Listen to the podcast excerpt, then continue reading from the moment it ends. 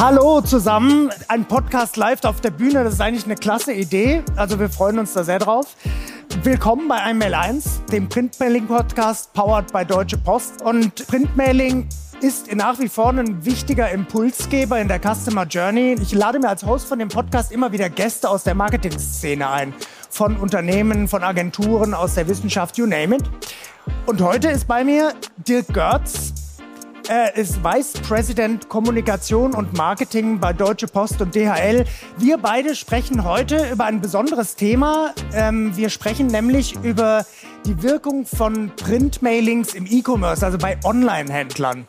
Und das tun wir nicht aus der Luft oder aus dem hohlen Bauch heraus, sondern es gibt eine Studie von der Deutschen Post, die sogenannte CMC Printmailing Studie. Und dafür ist er genau mein Ansprechpartner. Und jetzt erstmal ein herzliches Hallo an dich, Dirk. Danke. Dann auch ein herzliches Hallo in die Runde. Und Entschuldigung, wenn ich nicht oft nach dahin gucke, aber das ist tatsächlich gar nicht so einfach. Man ist ja einigermaßen fest arretiert in dem Stuhl. Das ist ganz genau. lustig. Ja. Jetzt, man merkt schon beim Dirk, die Stimme ist ein bisschen tiefer. Ein Tag OMR ist, ist rum. Was waren so bisher deine Highlights auf der OMR oder was war dein Highlight? Ähm, ich glaube, das Highlight ist die OMR selber. Also wir haben ja die letzten zwei Jahre alle sehr gelitten in Teilen. Wir haben digitale Messen gehabt. Ich habe meiner Backsteinwand zu Hause durch das Aufnehmen von Videos zu sehr viel YouTube-Relevanz äh, verholfen. Aber ich glaube, dass wir jetzt merken, dass in vielen Fällen online eben nicht offline schlagen kann. Und von daher bin ich sehr froh. Das Highlight ist die OMR selbst. Eigentlich. Stimmt, es tut gut, mal wieder so viele Menschen zu sehen und sich zu treffen, zu networken etc. Das ist klasse. Geht mir ganz genauso. Jetzt reden wir heute über die CMC Printmailing-Studie. Wir sagen kurz CMC-Studie, damit, man, äh, damit sich der Mund nicht fusselig redet. Ja. Ähm, die Studie kennt ja nicht jeder, Dirk. Ähm, kannst du uns mal einmal ganz kurz das Setup dieser Studie erklären? Worum geht es da? Wie macht ihr das? Genau. Ähm, wir sind ja gerade schon angekündigt worden und ist gefragt worden, wer hatte denn ein Printmailing im Briefkasten? Da haben sich erstaunlich wenig Leute gemeldet, weil es faktisch im Durchschnitt ein paar mehr hätten sein müssen. Ähm, wir von der Deutschen Post kümmern uns um die Printmailings, also um eben die Werbung im Briefkasten und wir kümmern uns auch darum, dass wir E-Commercelern eigentlich den Weg dahin ebnen, die wenig mit Papier zu tun haben. Die Geschäftsmodelle erwachsen aus dem Digitalen, die Werbewelten sind dann auch erstmal, die Kanäle auch erstmal digital. Und was wir halt nicht hatten, war ein Proof of Concept, dass es funktioniert. Und was wir auch nicht hatten, war eine Bedienungsanleitung. Weil wir immer wieder Fragen gekriegt haben, wie macht man das denn? Wen schreibe ich denn an? Was schicke ich denn raus? Und wir hatten äh, in wir, Antwort in der Theorie, aber wir hatten keine wirklichen Testergebnisse und wir hatten keine wirklichen validen Daten. Und deswegen haben wir die Studie ins Leben gerufen, um eben genau die Fragen beantworten zu können und haben das jetzt mit der fünften Studie schon einigermaßen okay gemacht, glaube ich. Aber die Studie ist, wenn ich das richtig verstanden habe, es ist ja eine Messung. Es ist also, ja. wird niemand befragt, sondern ihr messt im Grunde genommen, was zurückkommt, oder? Genau, genau. Also das ist jetzt keine, würden Sie diesen Gegenstand kaufen, hätten Sie Lust, das zu tun, sondern wir machen quasi eine Feldstudie. Ähm, wir schicken Mailings raus, Block randomisiert, das heißt statistisch valide in vergleichbaren Zielgruppen, ähm, so dass wir hinterher bei unserer Conversion Rate wirklich tatsächliche Käufe haben, bei den Baskets tatsächliche Warenkörbe haben, so dass wir da nicht in so einem Theoriekonstrukt sind, sondern dass das wirklich echte Zahlen sind sozusagen. Und da haben 42 Online-Shops dieses Jahr daran teilgenommen. Perfume Dreams, glaube ich, Hemden.de, Ankerkraut, noch ein paar andere sind das immer dieselben Shops eigentlich, die da teilnehmen oder verändert sich das ab und zu? Nee, wir versuchen tatsächlich Leute zu finden, Unternehmen zu finden, die wenig bis keine DM, also Printmailing-Erfahrung haben. Es kommt vor, dass Shops äh, zwei, ich glaube jetzt sogar schon dreimal mitmachen, ähm, weil sie einfach unterschiedliche Dinge ausprobieren wollen. Aber das Ziel ist schon, neue Online-Shops, neue E-Commercer zu finden und die quasi zu überzeugen in dem Moment. Jetzt haben wir normalerweise bei dem bei Einmail 1 haben wir so eine so eine Geflogenheit. Also wir ganz am Anfang nennen wir eine Zahl und zu dieser Zahl wird dann der jeweilige Gast gelöchert. Das drehen wir dieses Mal ein bisschen um, weil ähm, wir reden über eine Studie. Also frage ich direkt den Dirk, was ist denn eigentlich dein wichtigstes Ergebnis aus der Studie, deine wichtigste Erkenntnis? Also die Studie jetzt ging, äh, hatte das Thema Rabatte. Wir haben immer ein Thema pro Studie. Jetzt war das Thema Rabatte oder Gutscheine. Ich wechsle da immer in der Begrifflichkeit meine aber das Gleiche. Und Rabatte oder Gutscheine sind ja immer so teilweise der Tod des Handels, wie die beschrieben werden. Aber was wir jetzt gemessen haben, auch bei der Stichprobe von 42 oder 43 Unternehmen, ist, dass Rabatte tatsächlich funktionieren und auch für Unternehmen funktionieren, weil sie, da möchte ich es gar nicht zu sehr spoilern oder vorgreifen, weil sie eben positiv auf die Conversion Rate wirken. Das ist jetzt nicht kontraintuitiv, wenn ich mehr Rabatt gebe, dass mehr Leute was tun, aber sich eben auch sehr positiv auf den, den, äh, den Warenkorb auswirken. Von daher für Unternehmen durchaus funktionieren können. Rabatte, super Thema, gerade für uns Deutsche, wo wir doch alle Rabatte lieben und irgendwie alle Schnäppchenjäger sind. Hand aufs Herz, wer hat nicht schon stundenlang gesurft im Internet, um nochmal irgendwo den besten Preis oder noch einen Rabatt abzugreifen. Bevor wir das Thema vertiefen, ähm, würde ich gerne noch mal in das Thema Rabatt an sich einsteigen. Das hört sich ein bisschen wie ein Low-Brainer an. Rabatt, ja klar, wenn was billiger ist, greife ich zu, aber so einfach ist es nicht. Kannst du uns ein bisschen dieses Thema erklären, wie Rabatte funktionieren? Ja, kann ich. Also tatsächlich ist es vielleicht schon so einfach. Wir können nur nicht dagegen an, weil es relativ hart verdrahtet ist. Deswegen gucken wir auch immer auf Babybilder und Katzenbilder. Ähm, also tatsächlich bedeutet Kauf für uns, Geld ausgeben für uns trifft den Teil im Hirn, der auch dann Rezeptor ist, wenn es um körperliche Schmerzen geht. Also Geld ausgeben finden wir prinzipiell erstmal doof und das verursacht Schmerz. So. Und ähm, Rabatte funktionieren wie, wie Kokain, habe ich gelesen. Hab ich gelesen. Äh, oder wie Sex oder wie Schokolade. Jetzt sollte jeder zumindest eine Assoziation hier haben, die er zuordnen kann.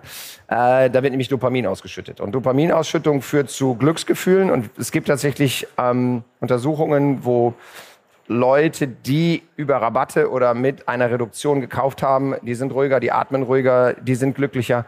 Das heißt, der Schmerz, der durchs Geld ausgeben verursacht wird, wird quasi konterkariert durch die Dopaminausschüttung vom Rabatt. So. Kommst du nicht gegen an, funktioniert immer, läuft im Unterbewusstsein ab.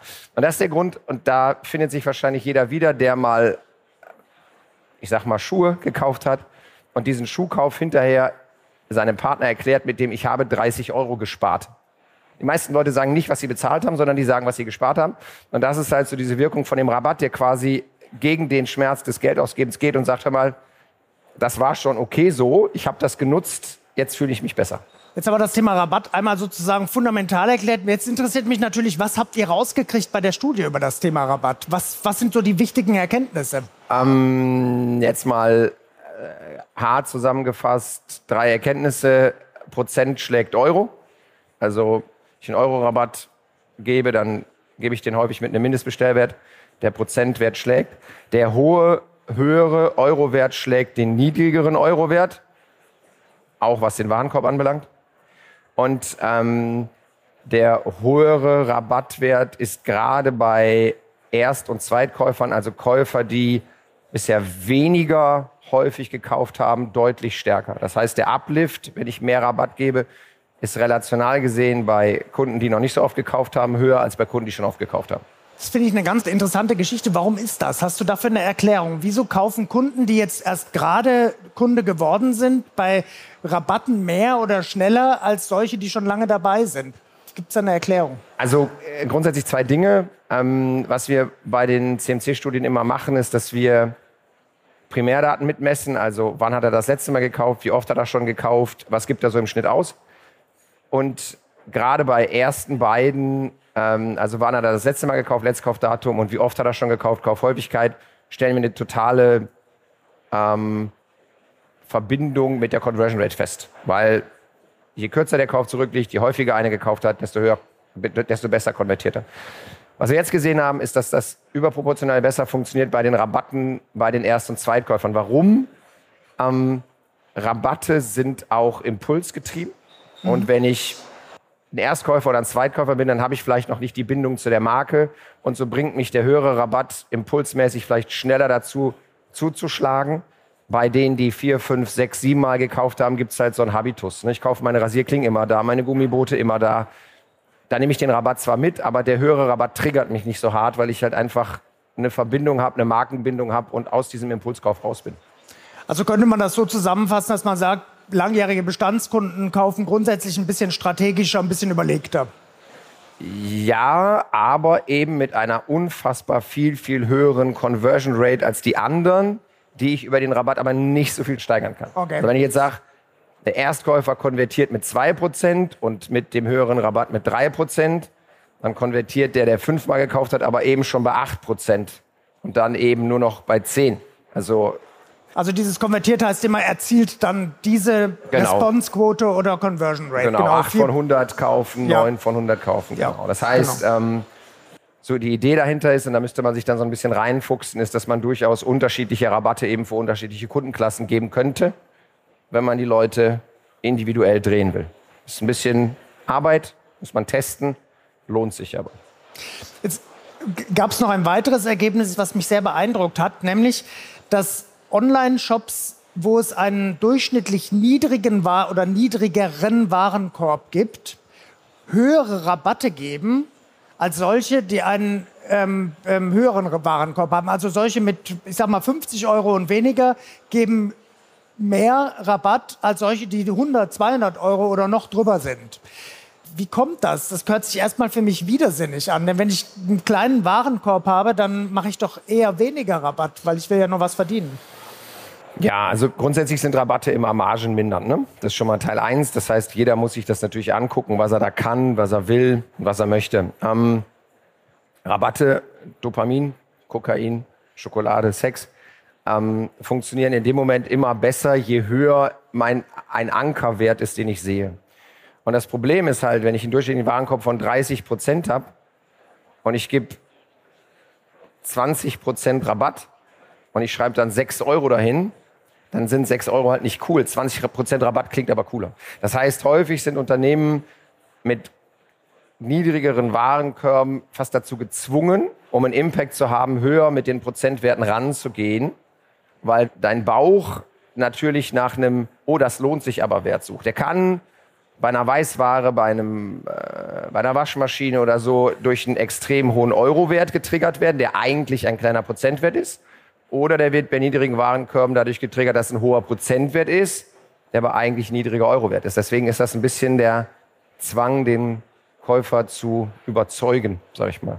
Das trifft auch nochmal dieses Thema Prozent versus Euro. Prozent wirken besser. Ihr habt das ziemlich genau ausgetestet, glaube ich, dass ihr geguckt habt. Ähm, also, dass sozusagen 20 Prozent genau diesem Eurobetrag entspricht. Und ähm, da war es aber doch eindeutig so, dass Prozent höher lagen, oder?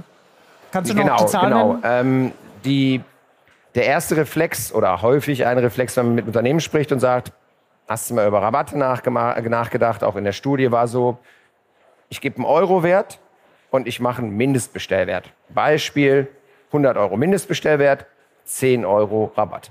So, dann ist es einfach und sicher, so dass die Netz- und doppelte Bodenvariante, weil ich weiß, dass ich mindestens 90 Euro Warenkörbe habe, wenn ich einen Rabatt gebe, weil die Leute halt eben diesen Mindestbestellwert erzielen müssen.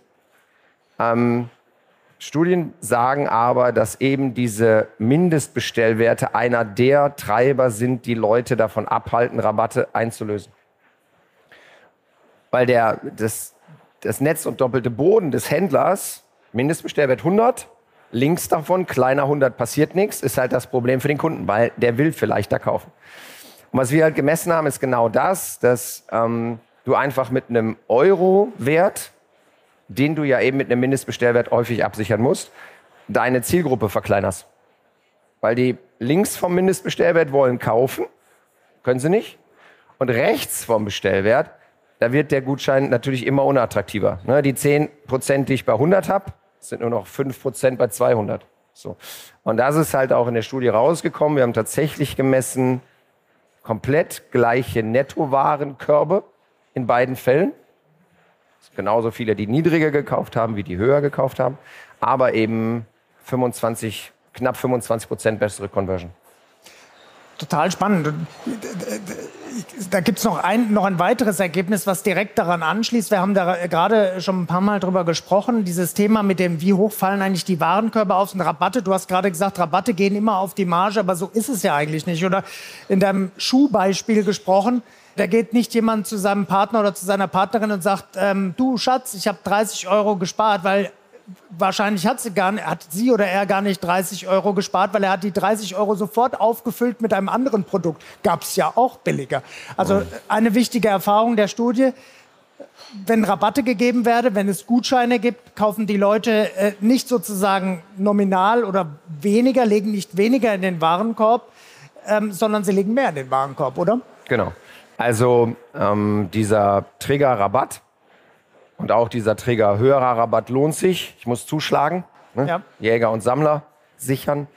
Ähm, führt eben nicht dazu, dass Leute sich eine gewisse Netto-Warenkorbhöhe aussuchen.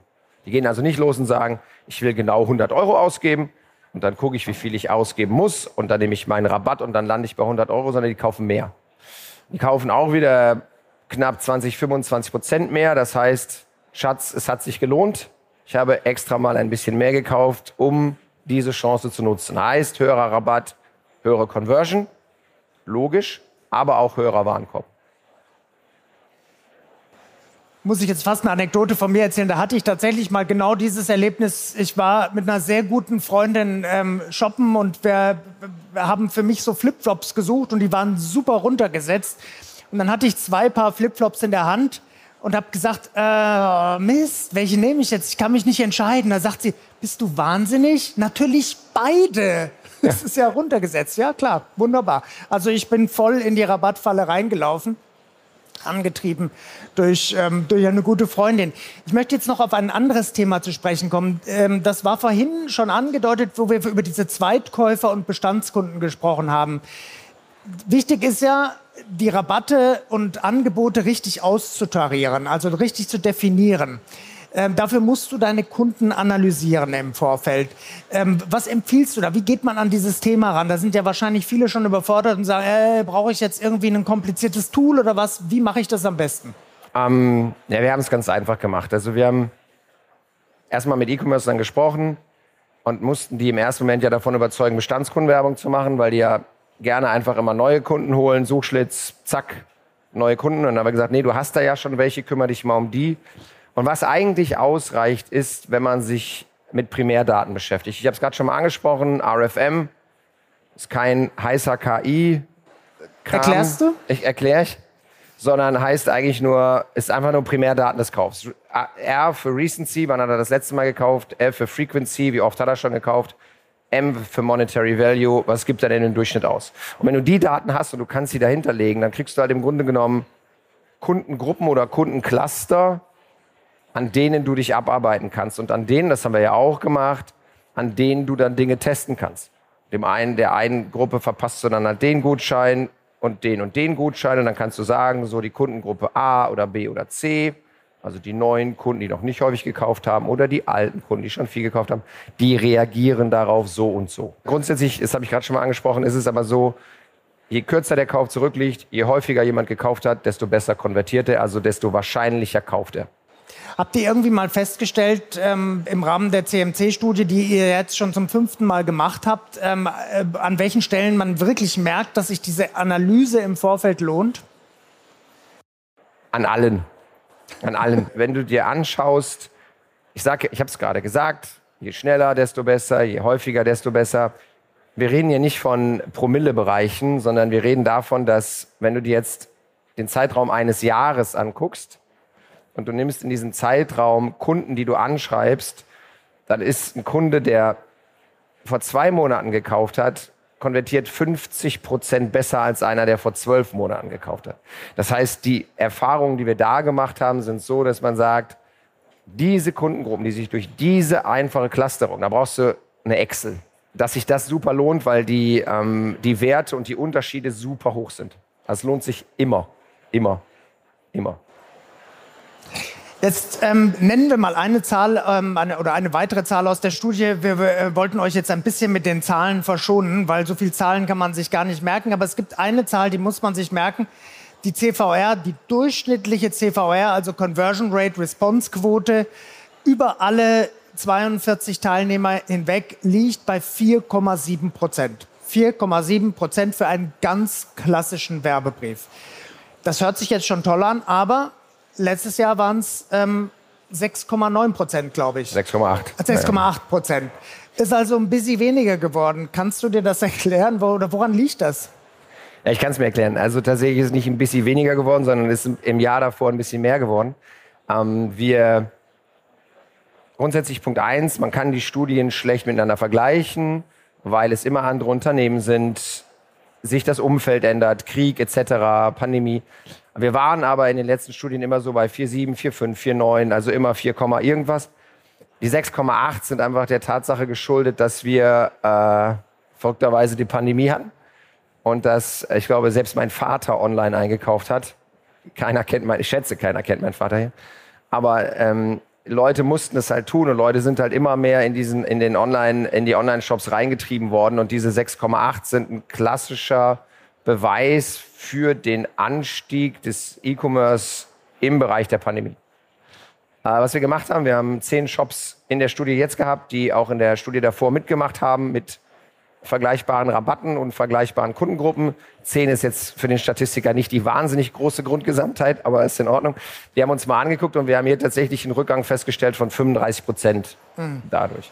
Und wer ähm, heute Morgen, für alle Leute, die nicht hier sind, sondern hinter dem Podcast hören, wir befinden uns auf der OMR-Bühne, äh, die Keynote-Speech von ähm, Philipp gesehen hat, hat ja auch gesagt, dass die Entwicklung äh, des E-Commerce vor der Pandemie prognostiziert wurde in der Pandemie haben viele gesagt, oh, das ist ein Beschleuniger, aber es geht halt wieder zurück auf das neue, alte, auf irgendein Normal, neu, alt. Und das haben wir jetzt halt auch gesehen.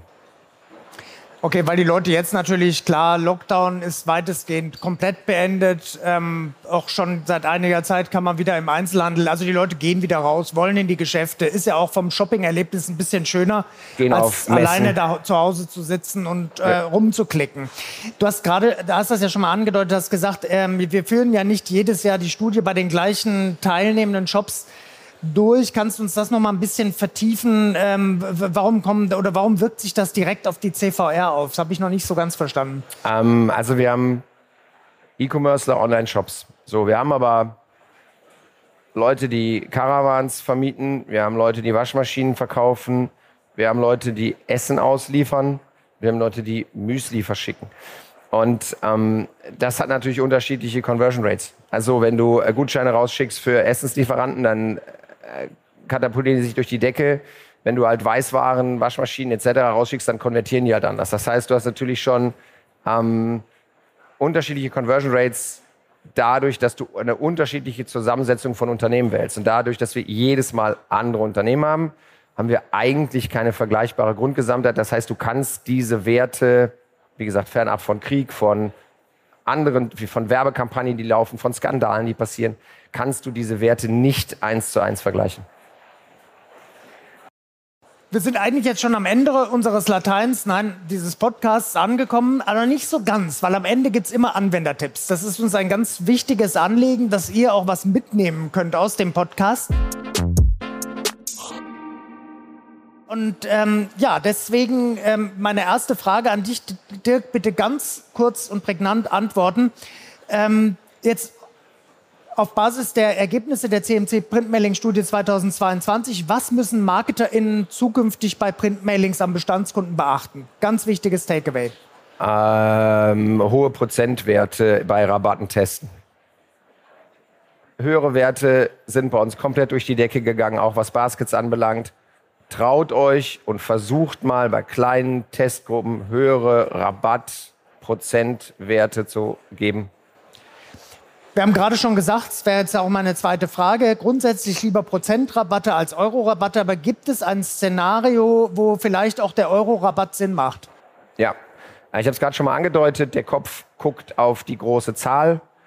Wenn ich hohe, hochpreisige Produkte habe, bei denen der Euro-Wert größer aussieht als der relationale Prozentwert, nehmt den Euro-Wert.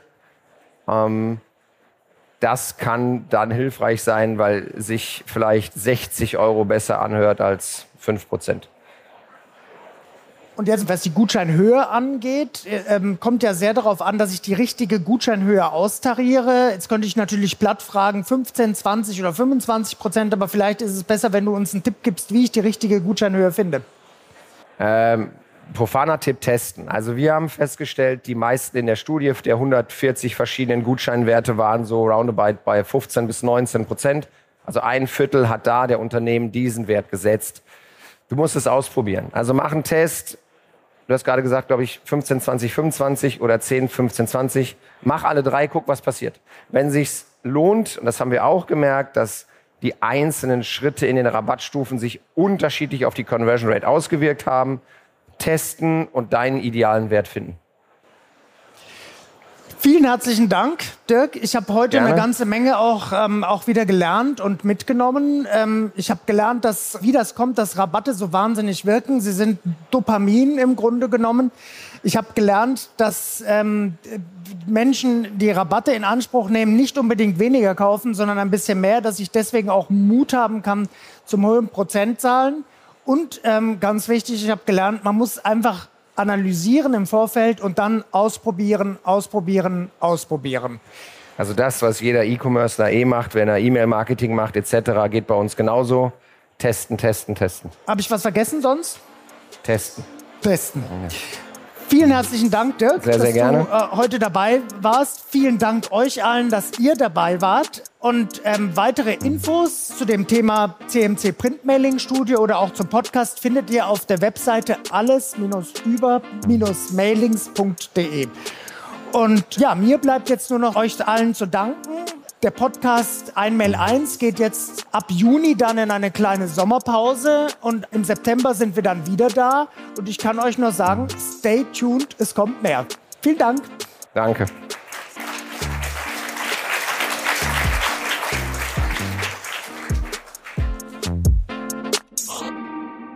Dieser Podcast wird produziert von Podstars